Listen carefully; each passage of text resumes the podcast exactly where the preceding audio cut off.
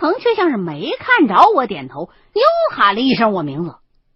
等我不耐烦的答应了之后，他才径直走到门边，自己打开了门。他的动作很快，我一时没跟上，赶紧也凑到门边往外看。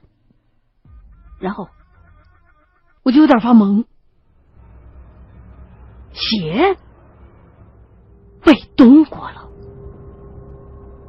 但意外的是没丢，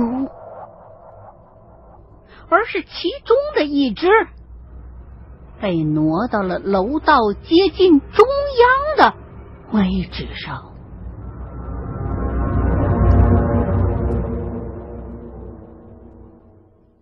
天这时候已经亮了，楼道里也开着灯，可我还是感觉身上一阵发冷。看来之前的那些传言是真的，但是我的鞋为什么没丢呢？秦一恒走过去，蹲在被丢在楼道中央的那只鞋旁，皱起了眉头。我也走过去蹲了下来，问他：“这这怎么回事啊？”秦恒啧了一声，轻轻的摇了摇头，也不知道他是想表达不知道啊，还是不想说。然后他站起身来，又走回到门边。弯腰捡起还留在门口那儿的另外一只鞋，在地上磕了两下，竟然从鞋里边掉出一个小物件来。他把掉出来那东西随手递给了我，还是不解释，重新又回到被挪动过的那只鞋旁边，左右看了两眼，把鞋拿起来。也在地上磕哒了两下，可是这只鞋里头没往外掉东西。我看了一愣，哦，合着我穿的这双鞋里边还隐藏着什么能拆卸的零部件儿？想着，我就把手里的这东西拿到眼前看了一下。这物件不大，黑黑的，仅凭手感分辨不出来是什么材质的。掂了掂重量，不是金属，每个立面上都有尖儿，大体上算是个菱形。我的鞋是意大利纯手工制作的名牌，这东西显然不应该是我鞋里的呀？难道是秦一恒放进去的？我举着手里边的这古怪玩意儿就问秦一恒，果然他点了点头，说：“这东西是他昨儿晚上放进去的，两只鞋里头一只一个。”说完。就走过来，把东西接了过去，然后解释说：“这东西可大有来头了，普通人这辈子也难得一见的。在方书当中，这东西叫做撞刺儿，是用上了年头的枣木制成的。虽说并不是很难找，但是因为它的用途实在是很特别。”所以，哪怕是很多行内人，也只是听说过，或者是只是见过，却几乎没有人用过。这撞刺儿，撞就是告状的状，刺儿那就是刺猬的刺。相传是专门用来拦路过的阴差，给他们递状子用的。使用之人通过探阴之法，大致算出阴差经过的地点，再把这状刺儿啊摆成五行方位状，放在路的中间。如果真有阴差路过的话，踩中了撞刺儿，就会被阻碍于此，停留片刻。这时候，布局的这个人就会向天撒一把纸钱，通过纸钱飞舞的方向判断阴差是否在此，然后飞速的把请愿的状子在撞刺前焚烧。焚烧之时一定要闭上双眼，而且当天身上穿着的衣着不能带半点红颜色，否则的话。你的状子还没等烧完呢，人就可能已经被阴差给勾走了。在古时候，不到万不得已，是没有任何一个术士敢于或者愿意用这一招的，因为危险性实在太大了。先不说招惹阴差这种勾当本身就已经称得上是九死一生了，更可怕的是，这撞刺儿他能给你拦住的，很有可能还是途经的厉鬼，而上撞之人是不能携带任何辟邪的东西或者运用驱鬼之术的，所以如果运气不好。撞见的是个厉鬼的话，那基本上结果就是个舍生取义了。所以，这用撞刺儿请愿的法子，都是在什么条件下呢？都是旱灾连年、瘟疫肆虐、人都被逼得没辙、没有活路了的时候，才会有人甘愿冒着风险舍己为人的。秦一恒在我的鞋里边放撞刺儿。倒并不是因为这些，而是他在鞋里边放这东西，是等于做了一个变通，为的是如果深更半夜的时候真有脏东西来这家门外偷偷的穿鞋的话，那肯定会中招的，起码会留下一些蛛丝马迹。解释完，秦一恒就把这只被动过的鞋捡起来，收好。让我收拾东西，回宾馆。其实这屋子里边现在也没什么好收拾的，无非就是客厅里边那两把折叠椅，也不值钱，而且也不知道还需不需要我们俩再次回来守夜，留在这儿也无妨。我本来想把门口放着的那只没被动过的皮鞋给带着，可是被秦一恒给拦住了。两个人回了宾馆，秦一恒也没什么举动。就是劝我先睡觉，一切等睡醒了再说。哎，我现在也实在是累的有些撑不住了，躺下就睡过去了。等醒过来的时候，已经是快傍晚时分了。睁眼一看，齐恒正坐在床边呢，像是在等我。一看我醒了，就叫我现在就穿好衣服，然后啊，就带着我去了一个短租公寓。我被他弄得完全摸不着头脑。这明明在宾馆都开了好了房间了，怎么还另找一地方住啊？难道是有什么东西跟着我们到了宾馆，要暂时躲一下？等到了公寓，我才闹明白，原来啊，他是想用这儿的炉灶。秦一恒租的这种短租公寓是常见的那种精装修小户型，我手上还有几套类似的宅子没有出手呢。房间不大，布局啊就跟那个快捷酒店相类似。唯一跟酒店房间不同的是，这类小公寓一般都会有一个半开放或者是单独的厨房。我们租的这一间公寓的厨房就是那种半开放的，只用一面玻璃做了隔断。秦恒进了房间，径直就走到炉灶前了，端详了一下，就说：“这儿给配的锅不够大，你呀去超市再给我买一个回来。”嗯，我只好又跑到超市去买了一口那家超市能买到的最大的不锈钢干锅回来。回到公寓，秦恒先用淘米水把这口大锅仔细的洗刷了一番，然后接上水。坐在炉灶上，点着了火，就等水开。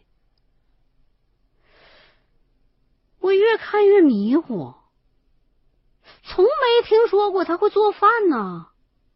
这是要要要要露一勺？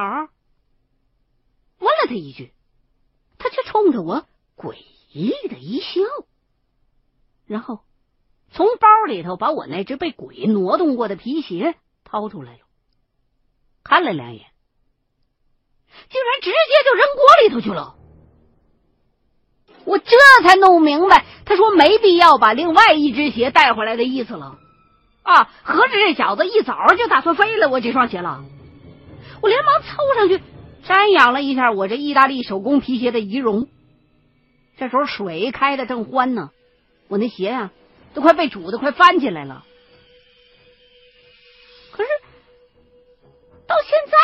没发现哪儿有不对头的呀。秦一恒所谓的那什么蛛丝马迹，究竟在哪儿呢？秦一恒点了一根烟，叫我先别着急。说着，就把那炉灶火给拧小了，让我看着点锅，小心别让那水给崩出来。他自个儿就又去从包里边取出一支毛笔来，走过来。拿着笔在锅里边蘸了点水，哎，就要朝我脸上招呼。哎喂，神经病啊你！这鞋虽然是我的，但你也不能用煮鞋的水往人脸上抹呀！我立刻后撤一步，躲开那毛笔头子。你他妈想干什么？秦恒这才告诉我，说这鞋是你的，上面沾着你的人气，而昨晚上做的那实验，就是为了招邪的。我怕你被脏东西盯上，所以今儿早上才故意喊了两回你的名字。等你答应了，我才去开的门，为的就是想帮你稳固一下神魂。现在我要把这煮鞋的水抹到你的下巴上，就等于是把你留在鞋上头的人气收回来。你如果实在不愿意的话，倒也不会出什么太大的事儿。只是你得小心，最近呢可能会崴脚或者是腿抽筋儿。他这么一说，我琢磨了一下，这这我崴脚、崴脚什么的，虽然死不了人，但也确实是容易耽误事儿。哎，那就来吧，我就勉强让他在我下巴上抹了一笔煮血水。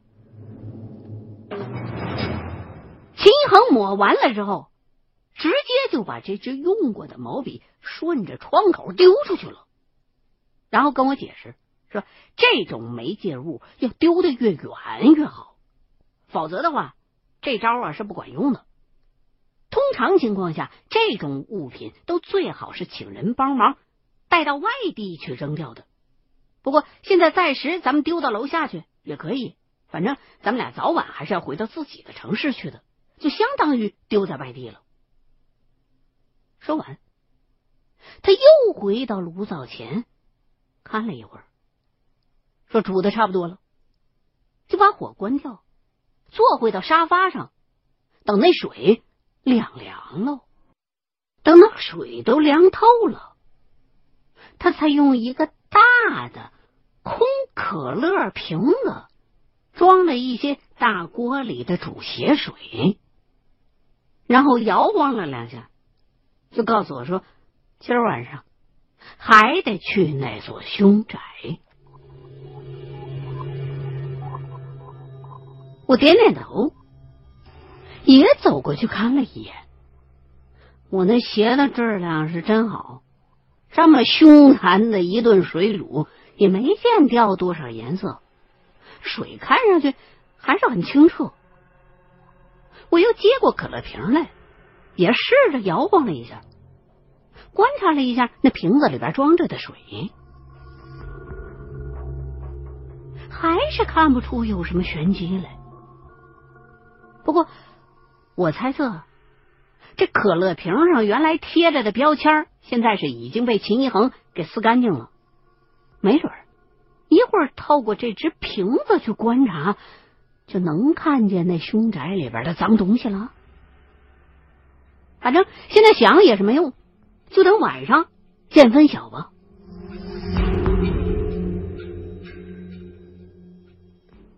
跟秦一恒整理了一下东西，下楼吃了一顿快餐，我们俩就直接回了那套房子。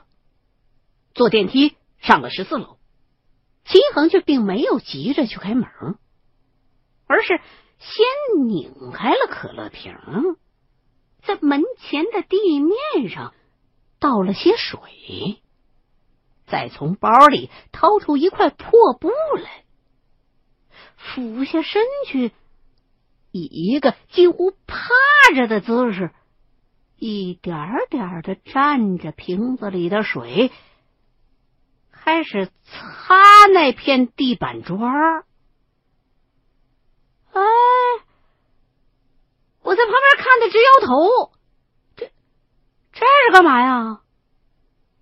你学雷锋的吗？问他，他却只管自顾自的专心擦地，也不搭话。我就懒得自讨没趣儿，干脆站在旁边抽着烟，等着他。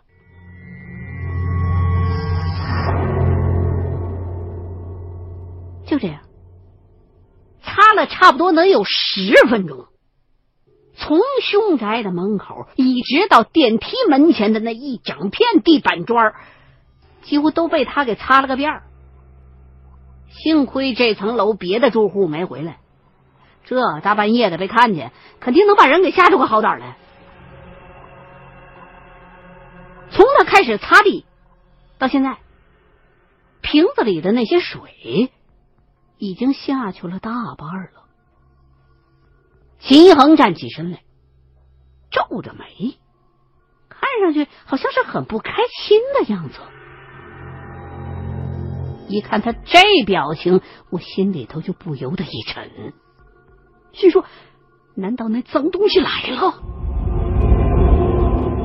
我连忙走过去拍了他一下，他这才像是回过了神来一般，啊了一声，然后指了指地砖，来看看传说当中的蛛丝马迹吧。啊！我听他这么一说，赶紧把视线转了过去，可是。那片地面现在已经被他擦的锃亮锃亮的，空无一物啊！哪有什么蛛丝马迹啊？难道是我的姿势不对？于是我也干脆学着他的样子趴了下去，可还是什么都没看着，我就想发飙。你这他娘的不是耍我呢吗？这这地上怎么什么都没有啊？秦恒这才又啊了一声，起身在包里边翻了一下，找出几炷香来，点着，用一张纸币折了一个角度，接着香灰，等香灰落了一些在上面之后，就走到我旁边，蹲下来。小心的把香灰洒在了地面上，然后用嘴轻轻的一吹，再用下巴朝那个地方指了一指，这就是了。我立刻顺着他指的方位重新看过去，心里边顿时就是一寒。地板砖上竟然出现了一个由香灰组成的浅浅的印记，这个印记的颜色十分的清浅，加上香灰的颜色也十分的淡，所以如果不是仔细分辨的话。就看不出来。我现在的姿势是整张脸几乎都快要贴在地上了，所以看的却是十分的真切。那块印记并不大，也看不出来是什么。如果非要说那是个图案的话，形状倒有些像是很抽象的花。看来这宅子闹腾鬼的原因呢，就是他了。可这是个什么玩意儿啊？